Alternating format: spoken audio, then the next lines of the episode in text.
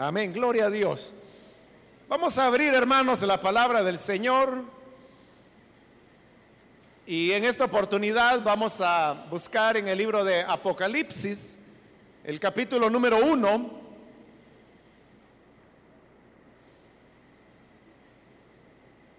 Los días martes hemos comenzado a estudiar el libro de Apocalipsis.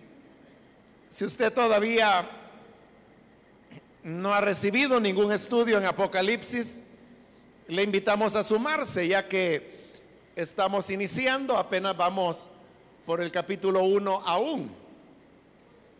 Es un estudio que lo vamos desarrollando versículo a versículo hasta completar todo el libro.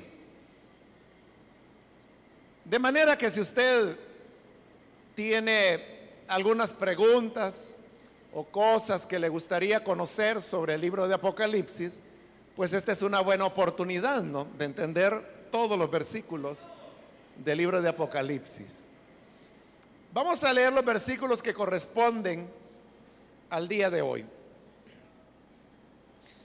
La palabra de Dios en el libro de Apocalipsis, capítulo 1, versículo número 10 en adelante, nos dice, en el día del Señor vino sobre mí el Espíritu y oí detrás de mí una voz fuerte como de trompeta que decía, escribe en un libro lo que veas y envíalo a las siete iglesias, a Éfeso, a Esmirna, a Pérgamo, a Tiatira, a Sardis, a Filadelfia y a la Odisea. Me volví para ver de quién era la voz que me hablaba y al volverme vi siete candelabros de oro. En medio de los candelabros estaba alguien semejante al Hijo del Hombre, vestido con una túnica que le llegaba hasta los pies y ceñido con una banda de oro a la altura del pecho. Su cabellera lucía blanca como la lana, como la nieve, y sus ojos resplandecían como llama de fuego. Sus pies parecían bronce al rojo vivo en un horno y su voz era tan fuerte como el estruendo de una catarata. En su mano derecha tenía siete estrellas y de su boca salía una aguda espada de dos filos. Su rostro era como el sol cuando brilla en todo su esplendor. Al verlo, caí a sus pies como muerto. Pero él, poniendo su mano derecha sobre mí, me dijo, no tengas miedo. Yo soy el primero y el último y el que vive. Estuve muerto, pero ahora vivo por los siglos de los siglos y tengo las llaves de la muerte y del infierno. Escribe pues lo que has visto, lo que sucede ahora y lo que sucederá después. Esta es la explicación del misterio de las siete estrellas que viste en mi mano derecha y de los siete candelabros de oro. Las siete estrellas son los ángeles de las siete iglesias y los siete candelabros son las siete iglesias. Amén. Hasta ahí dejamos la lectura. Pueden tomar sus asientos, por favor, hermanos y hermanas.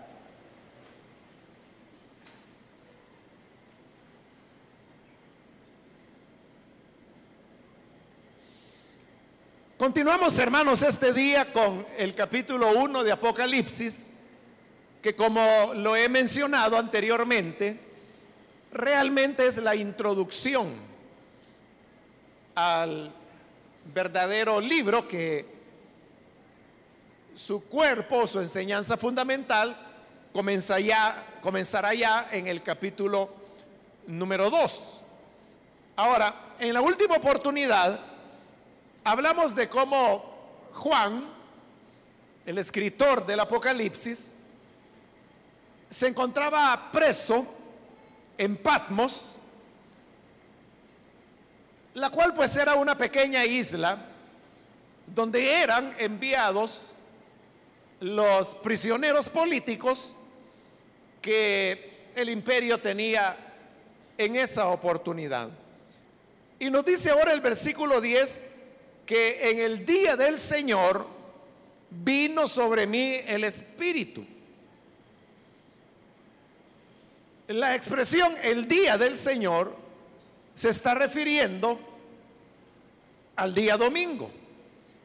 Y esta es la primera y única vez en la Biblia en la cual al primer día de la semana se le da el nombre de el día del Señor. Precisamente del día del Señor es que se desprende la palabra domingo, que es como lo conocemos nosotros.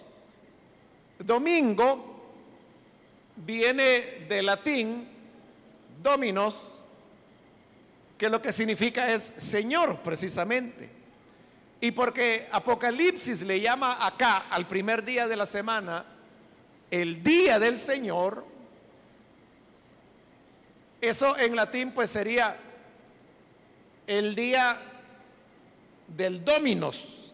Entonces de Dominos salió domingo que es como lo conocemos hasta el día de hoy. Que dicho sea de paso, eh, es el único día de la semana que no tiene un nombre pagano.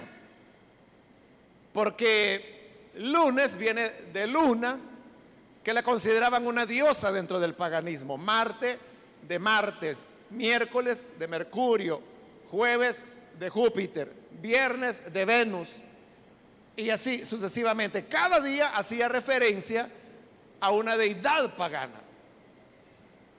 Pero en el caso del primer día de la semana, es el único que recibe el nombre de el día del Señor.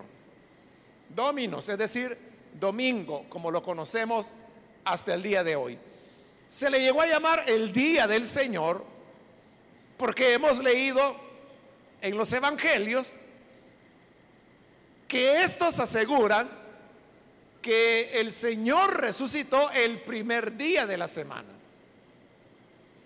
De como era el día de la resurrección, fue ese día el que los cristianos escogieron para celebrar la cena del Señor. El primer día de la semana celebraban la cena del Señor y era como el día especial, así como para el judío el sábado era el día especial porque era el día de reposo dentro de su religión. En el cristianismo, el domingo llegó a alcanzar la relevancia porque fue el día cuando Jesús resucitó. Posteriormente, hermanos, y ya en, en el mundo occidental, donde el cristianismo fue predominante, es donde posteriormente se tomó ya la decisión que el día domingo no se trabajaba. Entonces, la gente piensa que el domingo es el día que hay que ir a la iglesia porque es el día que nadie trabaja y entonces hay tiempo de poder congregarse. Pero esa no es la razón. La razón no es si hay o no hay vacación. La razón es que el Señor resucitó el primer día de la semana, es decir, el día domingo. Entonces, este era un día del Señor o día domingo, cuando dice Juan que vino sobre mí el Espíritu. La, la expresión que ahí se utiliza y que ha sido traducida, vino sobre mí, e, esa expresión sobre, es la expresión que en el griego se utiliza para referirse a la experiencia de tener un éxtasis. Un éxtasis, hermanos, es una vivencia espiritual muy intensa, que algunas veces puede implicar una pérdida de la conciencia, aunque no siempre. Entonces, tiene este éxtasis Juan y es durante esa experiencia que él va a recibir la revelación del Apocalipsis, que es la que estamos comenzando a estudiar. Entonces cuando él cae en ese éxtasis, dice, oí detrás de mí una voz fuerte como de trompeta. Es decir, que el Espíritu cae sobre él y lo primero que él percibe es una voz muy fuerte que le está hablando. Y dice tan fuerte como una trompeta. En la época antigua, hermanos, cuando fue escrito el libro de Apocalipsis, estamos en el siglo primero, realmente no había, hermanos, muchas cosas que produjeran un sonido muy fuerte. Por eso es que vamos a encontrar en este libro de Apocalipsis que cuando se hace referencia a que algo tenía un sonido muy fuerte, por ejemplo aquí se está utilizando la trompeta. Más adelante en este mismo pasaje vamos a ver que se utiliza el sonido de una catarata. Porque recuerde, la pólvora no había sido inventada aún. Consecuentemente, no se podía hablar de explosiones. No había equipos de amplificación de sonido. O sea, trate de pensar usted ¿Qué podía producir un sonido muy fuerte? Bueno, podía producirlo un rayo también, ¿verdad? Y por eso es que algunas veces también la voz de Dios se compara con, con el trueno que produce el rayo, ¿no? Básicamente lo que ellos tenían eran los sonidos de la naturaleza. Y son muy pocas cosas dentro de la naturaleza las que producen un sonido muy fuerte. Por eso es que pone el ejemplo de la trompeta. Pero entonces vean lo que está ocurriendo. Juan está preso en Patmos porque el imperio romano lo considera un enemigo político. Entonces lo llevan y lo colocan en la isla de Patmos, donde está aislado y está prisionero. Pero estando prisionero, es que el Espíritu de Dios viene sobre él. Y es cuando oye la voz de trompeta que vamos a ver, es la voz del Hijo de Dios que le está hablando. Y que le va a mostrar toda la visión que va a quedar acá escrita en este libro de Apocalipsis. Ahí usted puede ver cómo los seres humanos, con toda la fuerza y el poder que puedan tener, no son capaces de poder detener la obra de Dios. Porque Juan estaba preso y estaba aislado, pero la celda no podía detener que él oyera la voz del Señor, que él pudiera verlo, porque lo va a describir en los versículos que hemos leído, describe al Señor Jesús. Dice cómo era su cabello, cómo eran sus ojos, cómo era su boca, cómo era su rostro, cómo eran sus pies, cómo era su ropa, cómo era su voz, todo lo describe. Y eso era lo que sostenía a Juan, ese tipo de experiencias, le sostenían en medio de las muchas dificultades que representaba el estar preso en Patmos. Esa es la razón, hermanos, por la cual los que creen en el Señor y el Evangelio prácticamente son indetenibles. Son indetenibles porque siempre tienen la oportunidad de estarse refrescando con el Hijo de Dios. Usted podrá estar, hermanos, en las peores condiciones. En el hecho de la enfermedad, en medio de una tempestad, en medio de un terremoto, en medio de la inundación o en la cárcel misma como estaba Juan. Pero eso no rompe ni impide la relación con Dios. Patmos aislaba a Juan del resto de las personas, pero no le podían aislar de la comunión que él tenía con el Cristo que ha resucitado. Eso, hermanos, es una realidad que nosotros vivimos a diario que en medio de las peores condiciones, siempre la gracia del Señor estará sosteniéndonos. En el versículo 11 dice, como oyó la voz como de trompeta, ahora va a decir qué es lo que oyó que esa voz dijo. Y la voz le dijo, escribe en un libro lo que veas y envíalo a las siete iglesias.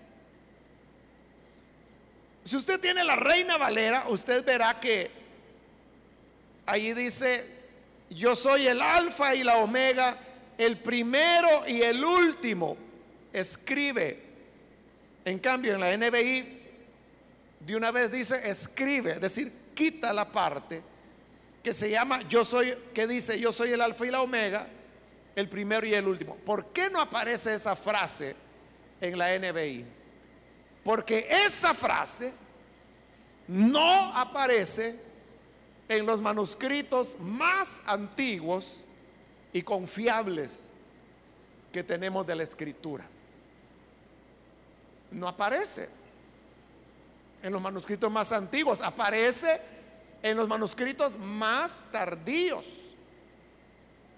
Lo cual indica claramente que esa frase fue añadida posteriormente por alguna persona que quizá con buena intención le pareció a él que lo hacía, pero que lo que hizo fue añadirle a la palabra. De lo que Juan realmente escribió no incluye la frase yo soy el alfa y la omega y el principio y el último, no lo dice. Lo que dicen los manuscritos más antiguos es simplemente escribe en un libro lo que veas y envíalo a las siete iglesias. Entonces, Juan oye la voz muy fuerte. Eso es como que si usted estuviera en una habitación y alguien llega y le hace sonar una trompeta con todo. Vamos a ver si no se asustan. Eso es lo que pasó con Juan.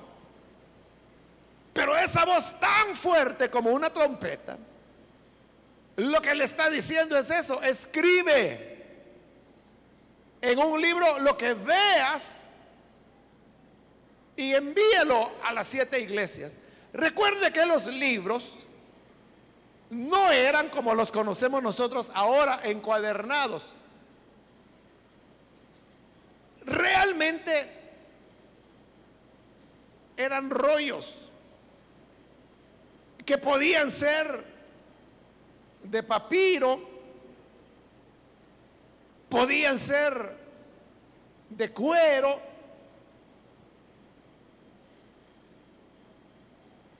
que los hacían alargados, se escribía en ellos del revés y del derecho y luego se enrollaban. Por eso es que se le llamaba rollos.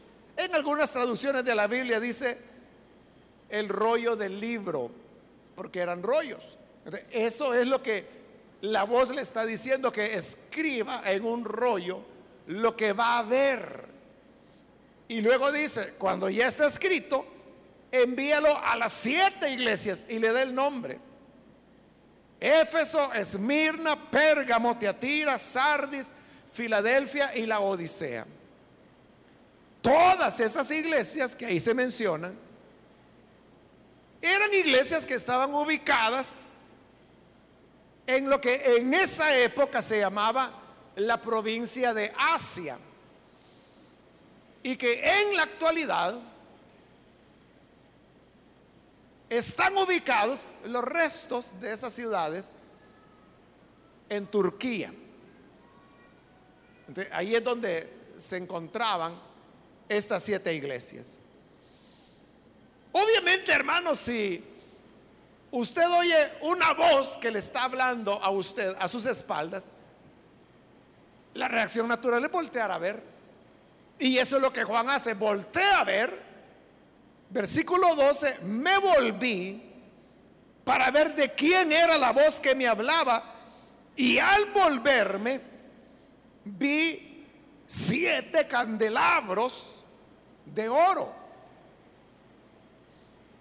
Ahí hay que aclarar, hermanos, que en la palabra candelabro está mal empleada, porque un candelabro sirve para sostener candelas. Por eso se llama candelabro, ¿verdad? Porque viene de candela. Pero sucede que en esa época la candela todavía no se había inventado. Las personas se iluminaban con lo que se llamaban las lámparas de aceite que eran depósitos de barro y que tenían una boquita, así como tipo la boquita del pichel, algo así, ¿no? en esa boquita del pichel es donde ponían la mecha y el extremo de la mecha estaba sumergido en el aceite que lo colocaban en esa pequeña vasija o depósito. en la punta lo encendían y eso era una lámpara. Entonces, se usa la palabra candelero o candelabro, pero realmente era una estructura para sostener lámparas. El hecho es que iluminaba, ese es el, punto central. Y dice que estaba hecho de oro. Más adelante vamos a ver qué significan esos siete candelabros. Versículo 13, en medio de los candelabros estaba alguien semejante al Hijo del Hombre. Esa expresión, semejante al Hijo del Hombre, es una expresión técnica. Por eso es que la NBI lo pone en comillas. Si usted tiene la NBI va a ver que semejante al Hijo del Hombre está con comillas. Porque es una expresión tomada del profeta Daniel. Es Daniel el que cuando describe al anciano de días, dice que vio que vino delante del anciano de días uno semejante al Hijo del Hombre. Esa expresión es la que está tomando acá Apocalipsis. Y luego describe su vestidura. Vestido con una túnica que le llegaba hasta los pies y ceñido con una banda de oro a la altura del pecho. Es decir, él tenía vestiduras largas hasta los pies y en el pecho tenía una banda de oro. Esa, hermano, era la vestidura sacerdotal. Ahí está hablando del Señor Jesús. Entonces, el Señor Jesús, al aparecer vestido de blanco, vestiduras largas, con el cinto al pecho, está expresando su función de sumo sacerdote, que es el que intercede por nosotros. Eso es lo que significan las vestiduras. Versículo 14 dice, su cabellera lucía blanca como la lana, como la nieve. Es decir, el color del pelo del Señor era blanco como la lana y como la nieve. Ese color blanco nos habla por un lado de pureza, pero por otro lado también nos habla de eternidad. Porque quienes tienen el cabello blanco son las personas que han venido acumulando año tras año, ¿verdad? Entonces, con el tiempo, con los años, el cabello comienza a, volverse blanco, canas, como le llamamos nosotros. Y eso se debe a que con el paso de, las, de los años, el cabello cada vez produce menos melamina, que es la que le da el color al cabello. Y así es como comienza a convertirse en blanco o en, en cabello o en canas, como decimos. Entonces, el cabello blanco del Señor habla de su eternidad, que es lo mismo a lo que se refiere el profeta Daniel, al cual se ha hecho referencia cuando se habló del que era semejante al Hijo del Hombre. Porque ahí a Dios se le llama anciano de días. Pero eso no significa que Dios sea un ancianito, sino que es un recurso, es una figura para indicar que el Señor es eterno. Que Él era el dueño del tiempo antes que hubiese tiempo. Es el anciano de días. Y ahora que Jesús es presentado con el cabello blanco, es aquel que fue, es y que será por toda la eternidad. Nosotros no tenemos a un Jesús de temporada.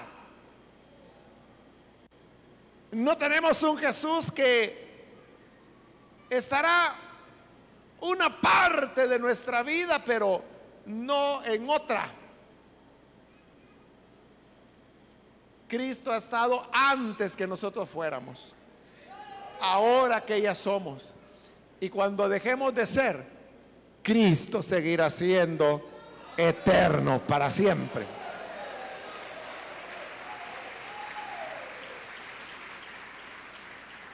Eso no nos puede fallar, hermanos.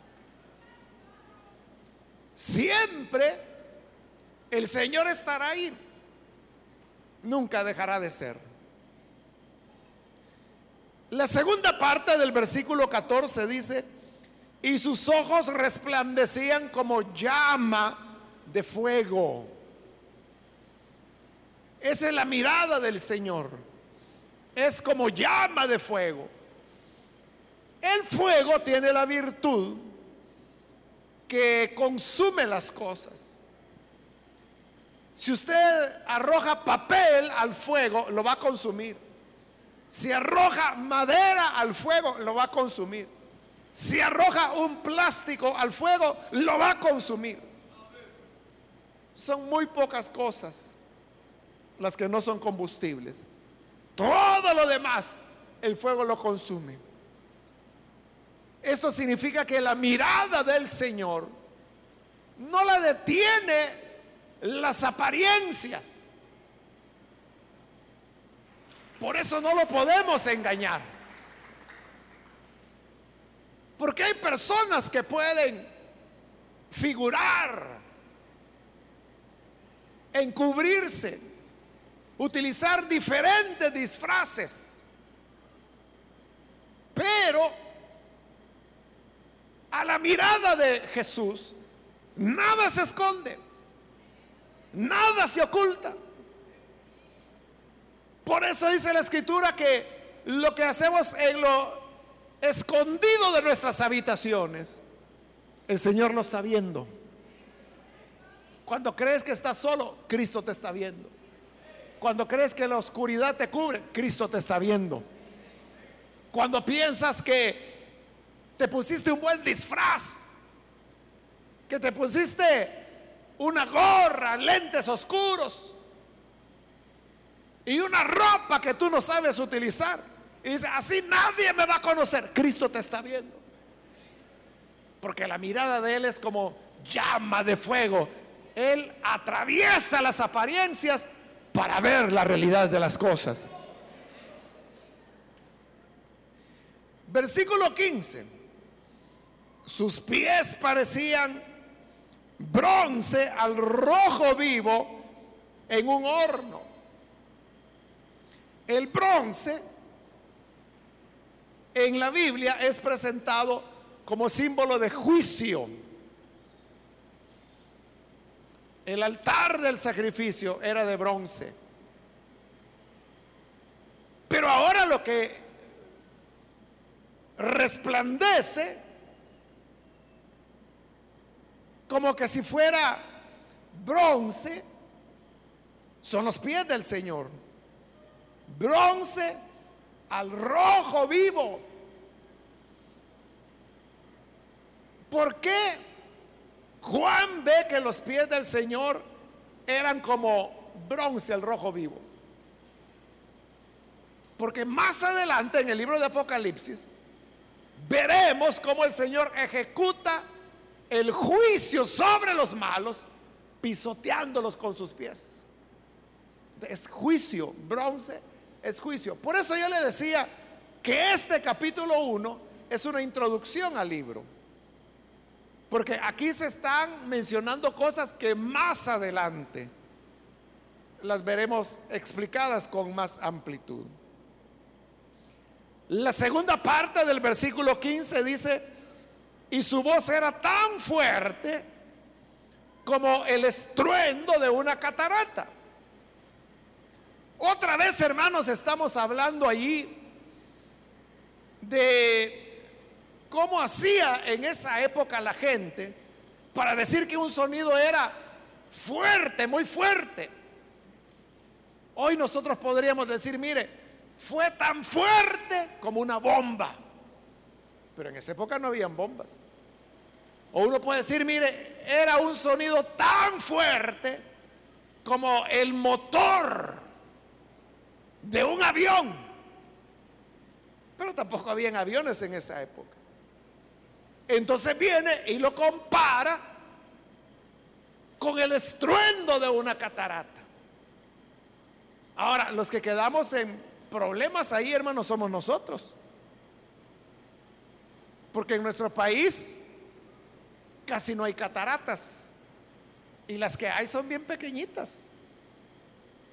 Entonces nosotros no conocemos o no estamos familiarizados con el sonido de una catarata. Entonces dice que si era la voz. Su voz era tan fuerte como el estruendo de una catarata, como el estruendo de un iguazú, no se oye nada porque es demasiado fuerte. Ensoderdece el grito que usted pueda estar dando. Entonces, así de potente era la voz del Hijo de Dios. Porque es el poder de la palabra de Dios. Que es más fuerte que la voz de una gran catarata. Versículo 16. En su mano derecha tenía siete estrellas. Más adelante se nos va a explicar qué son las estrellas. Pero eso a la vez, hermanos, por eso yo le decía, ¿cómo es que Juan está preso en una prisión para presos políticos? Era porque la moneda romana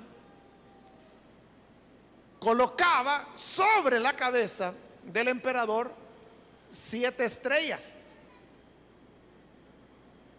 que los romanos les llamaban estrellas en movimiento, pero se referían a los planetas.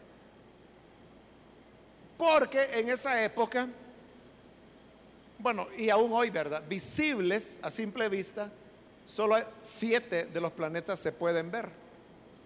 Y ellos le llamaban en movimiento porque como están más cerca de nosotros los planetas, vemos que se mueven más de lo que se mueven las estrellas, aunque las estrellas también se están moviendo, ¿verdad? Pero tan lejos que no percibimos el movimiento.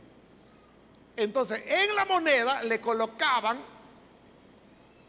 las siete estrellas de las estrellas móviles o que se movían sobre la cabeza del, del emperador porque era como el símbolo de que el universo, las estrellas lo coronaban. Así dijo Juan. A él lo coronan. Pues mi Cristo en las manos tiene las siete estrellas. Él es mayor que las estrellas entonces. Porque en las manos las tiene. Y la segunda parte del versículo 16 dice, y de su boca salía una aguda espada de dos filos. Eso, hermano, se va a repetir varias veces en Apocalipsis que de la boca del Señor salía una espada de dos filos. Eso también se refiere a la palabra de Dios. Que como dice el libro de Hebreos es cortante como espada de dos filos. Y la tercera parte del versículo 16 dice, su rostro era como el sol cuando brilla en todo su esplendor. Entonces el rostro del Señor está totalmente iluminado. ¿Quién, hermano, puede ver directamente al sol? O sea, usted puede tratar, ¿verdad? Pero aguantará un ratito. Pero si usted dice, no, yo voy a verlo y voy a mantener los ojos abiertos, cuidado, eso es muy peligroso. Le puede quemar la retina y queda ciego. Entonces mejor no lo intente. Pero así de intenso era el rostro del Señor Jesús, como el sol cuando está en todo su esplendor. Versículo 17 dice, al verlo, caí a sus pies como muerto. ¿Y quién no, verdad, hermano? ¿Quién no va a caer como muerto frente a la gloria del Hijo de Dios? Isaías lo vio, cayó como muerto delante de él. Ezequiel lo vio, cayó como muerto delante de él. Daniel lo vio, cayó como muerto delante de él. Los discípulos lo vieron en el monte de la transfiguración, cayeron postrados delante de él. Juan lo ve ahora, cae como muerto delante de él. Porque recuerde que la escritura dice que nadie puede ver a Dios y luego vivir. Pero Él no se ha aparecido para matarlo. Por eso dice que Él extendió su mano derecha sobre mí, lo tocó y le dijo, no tengas miedo, yo soy el primero y el último. Al colocarle la mano, es un gesto de confianza, ¿verdad? Nosotros lo hacemos también. Que cuando usted saluda a una persona y quiere infundirle confianza, le, le, coloca la mano en un hombro, ¿verdad? O le, le hace así en el brazo. Pero el contacto eh, da confianza. Eso es lo que él está haciendo. Infundiéndole confianza y le dice, no temas. Y luego le dice, soy el primero y el último. ¿Por qué el primero? Porque antes de la creación de todas las cosas, Él ya era. Y cuando todos los planes de Dios se cumplan y termine la historia, Él seguirá siendo por toda la eternidad. Entonces es el primero y es el último. Por eso también dice la escritura, de Él y para Él son todas las cosas. De Él, porque de Él se originaron. Y para Él, porque Él es el fin de la historia, de la creación, de la redención, de todo. Todo apunta hacia Él.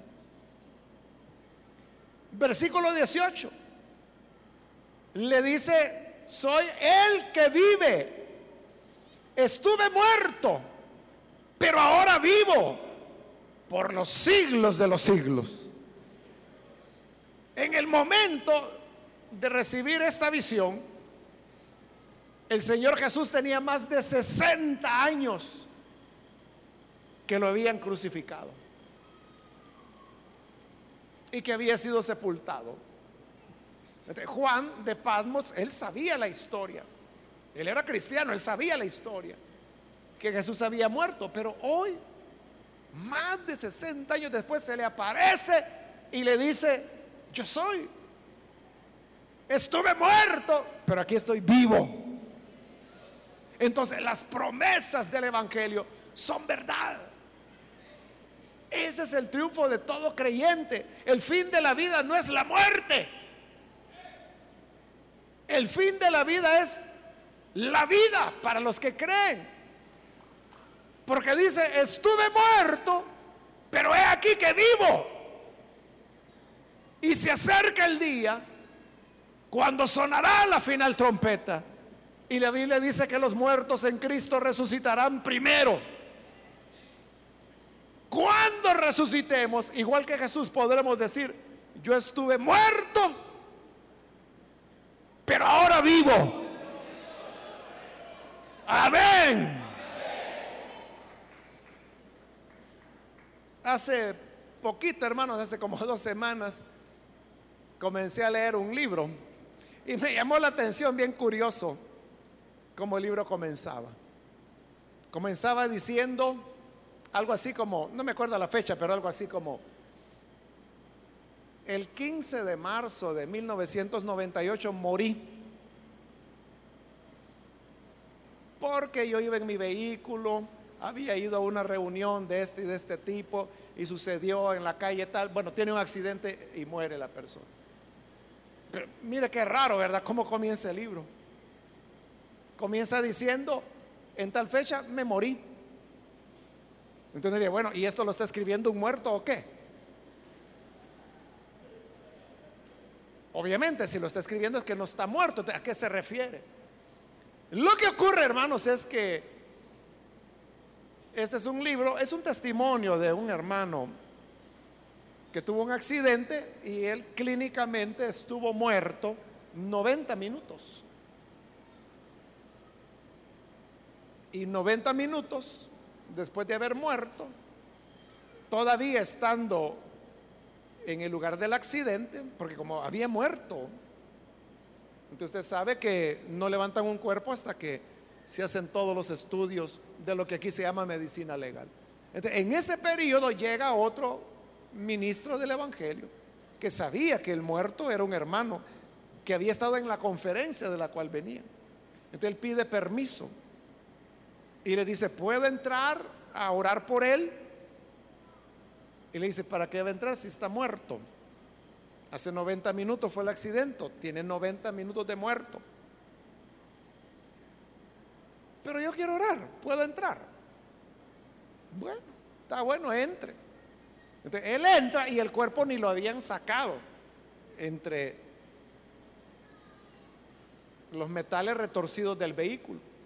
Pero como él puede, se mete dentro del vehículo, extiende la mano y lo toca. El cuerpo del hermano muerto, ora por él. Y el Señor lo vuelve a la vida. Resucita. Entonces, ya él resucitado, y varios años después de la experiencia, es que escribe el libro. Por eso es que el libro se llama 90 minutos en el cielo. Y por eso es que él comienza de esa manera tan extraña, ¿verdad? Me morí en tal fecha. Pero Jesús dice también, yo estuve muerto, pero estoy vivo ahora. Usted sabe que hay hermanitos exagerados, ¿verdad? Que a veces viene y dice, ay hermano, fíjese qué mal me puse en el hospital. Me morí, fíjese. Pero uno sabe que está exagerando. Quizá lo que quiere decir es que se desmayó, se puso mal, algo así, ¿verdad? Si se hubiera muerto no estuviera contando el cuento. Pero Jesús en verdad murió. A él lo sepultaron. Él estuvo tres días en la tumba. Pero dice, ahora vivo. Y vivo por los siglos de los siglos. Entonces, qué agradable era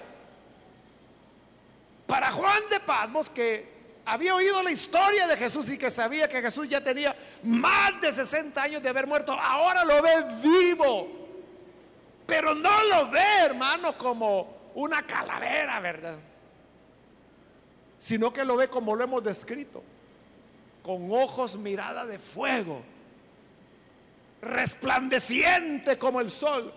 Sus pies brillaban como bronce al rojo vivo, vestido de blanco, su cinto de oro al pecho, como sumo sacerdote.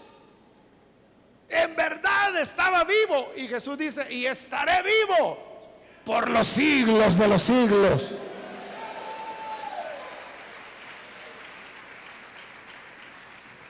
Hay muchos hermanos nuestros, hermanos en la fe, que han muerto ya, pero vivirán. Es la promesa que Jesús dio. El que en mí cree, aunque esté muerto, vivirá. Así que hermano, así de real, como 60 años después de muerto el Señor, aparece más vivo que nunca. Así de real, viviremos cuando venga la resurrección. Eso es seguro, hermano.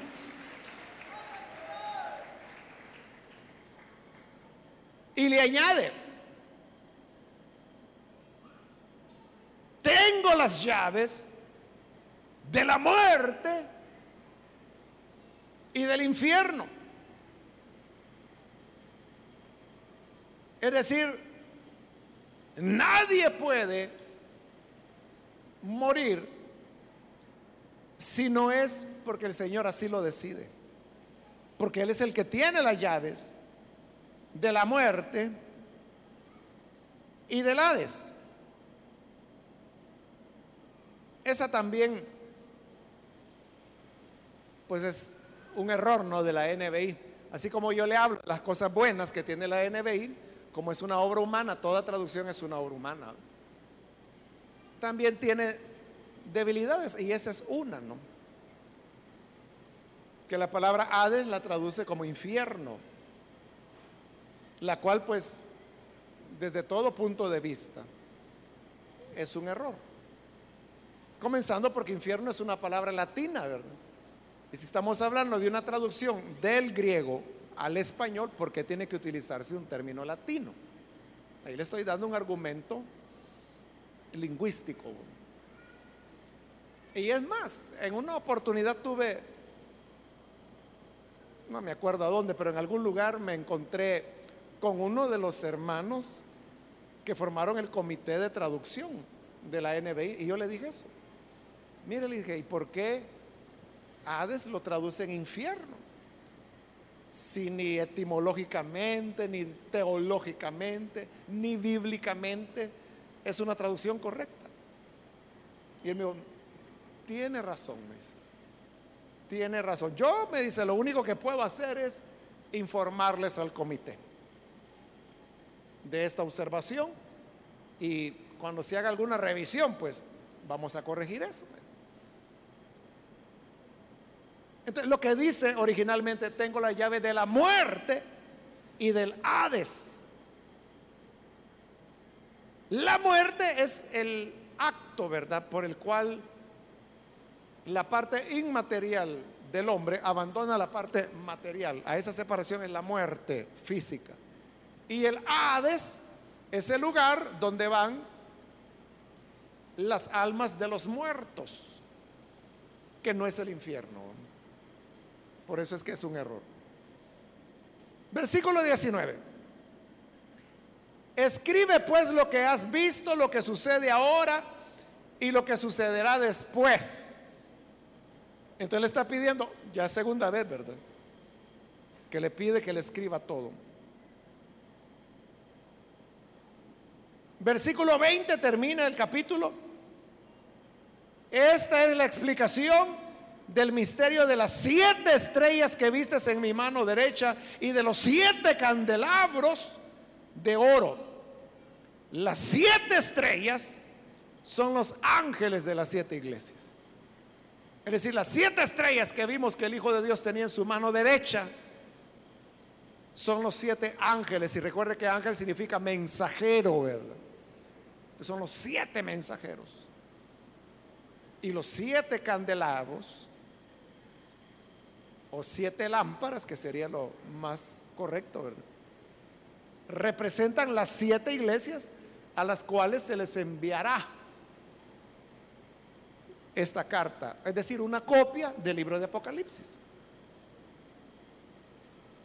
Pero en la visión dice Juan que él vio al Hijo del Hombre que caminaba en medio de los siete de las siete lámparas, que ahí dice que son las siete iglesias. Y que en su mano derecha tenía los siete mensajeros, que se presume son los pastores de esas iglesias. Pero entonces vea qué tan cerca está Jesús de sus iglesias. Porque así como él caminaba, el Cristo resucitado, Jesús resucitado, caminaba en medio de las siete lámparas, Él camina en medio de nuestra iglesia también.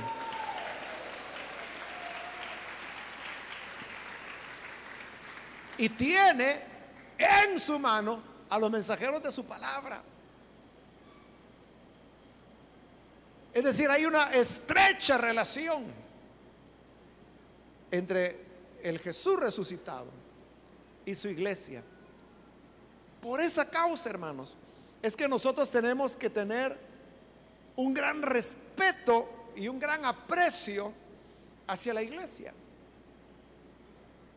Usted sabe que hay gente que dice, mire, la iglesia hay mucha gente hipócrita. Ahí dicen una cosa y viven otra. Es cierto. Es verdad, hay mucha gente hipócrita. Lastimosamente la gente solo ve eso. Pero no ve que hay muchos que son fieles, que aman al Señor. Entonces, cuando nosotros valoramos, apreciamos y amamos la iglesia, estamos amando al Señor. Porque Él está muy cercano a las iglesias. A veces decimos, no, mire, yo, para mí la iglesia no es nada. Para mí es con Cristo la relación. No es posible. No es posible. Porque Jesús está tan interesado en, las iglesias. Jesús no está colocando estrellas. Jesús está muy cerca de sus iglesias. Tan cerca que en su mano tiene a los pastores de las iglesias. De igual manera, hermano, el pastor puede ser despreciado, Y la gente puede decir, no, el pastorcito, a mí qué me importa lo que él diga. Los pastores son aquí, son allá. Mire, yo conocí un pastor que tres mujeres tenía. Yo no dudo que es cierto. Pero también hay muchos hombres de Dios cuya integridad se ha visto probada, no a lo largo de años, a lo largo de décadas. Y tanto los aprecia el Señor que los tiene en su mano. No lo suelta de ahí. Es como cuando usted le dice a un niño, vaya, te voy a dar la llave, pero no la vayas a perder, así que agarrala, agarrala fuerte. Y viene aquel niño y la aprieta. Y ahí va el niño. No va a soltar la llave. Así es Jesús. En su mano tiene a los ministros del Evangelio porque Él los ama mucho. Nosotros tenemos que aprender a valorar la iglesia aprender a respetarla. Es cierto, hermano, que hay gente mal educada, gente mal criada, todo lo que usted sabe. Pero es la novia, es la amada del Señor. Es por quien Él dio la vida. Y los ministros del Evangelio igual podemos estar llenos de un millón de defectos. Pero el Señor en su misericordia nos tiene en su mano derecha. Quiera Dios que aprendamos a valorar la iglesia, la congregación en la cual estamos, que aprendamos a ser leales, hermanos. Leales, respetuosos. No por lo que es el hombre, no por lo que es el grupo de gente, sino que por lo que ese grupo de gente y ese ministro representa para Cristo. Vamos a orar, hermano, vamos a cerrar nuestros ojos. Padre, te damos gracias por las personas que están aquí al frente, por aquellos que a través de televisión o de la radio están abriendo su corazón para entregar su vida a ti. Yo te ruego, Padre, que les bendigas a cada uno de ellos, que transformes sus vidas y que lleves a ellos la esperanza que vivirán. Ahora, Padre, que la muerte acecha,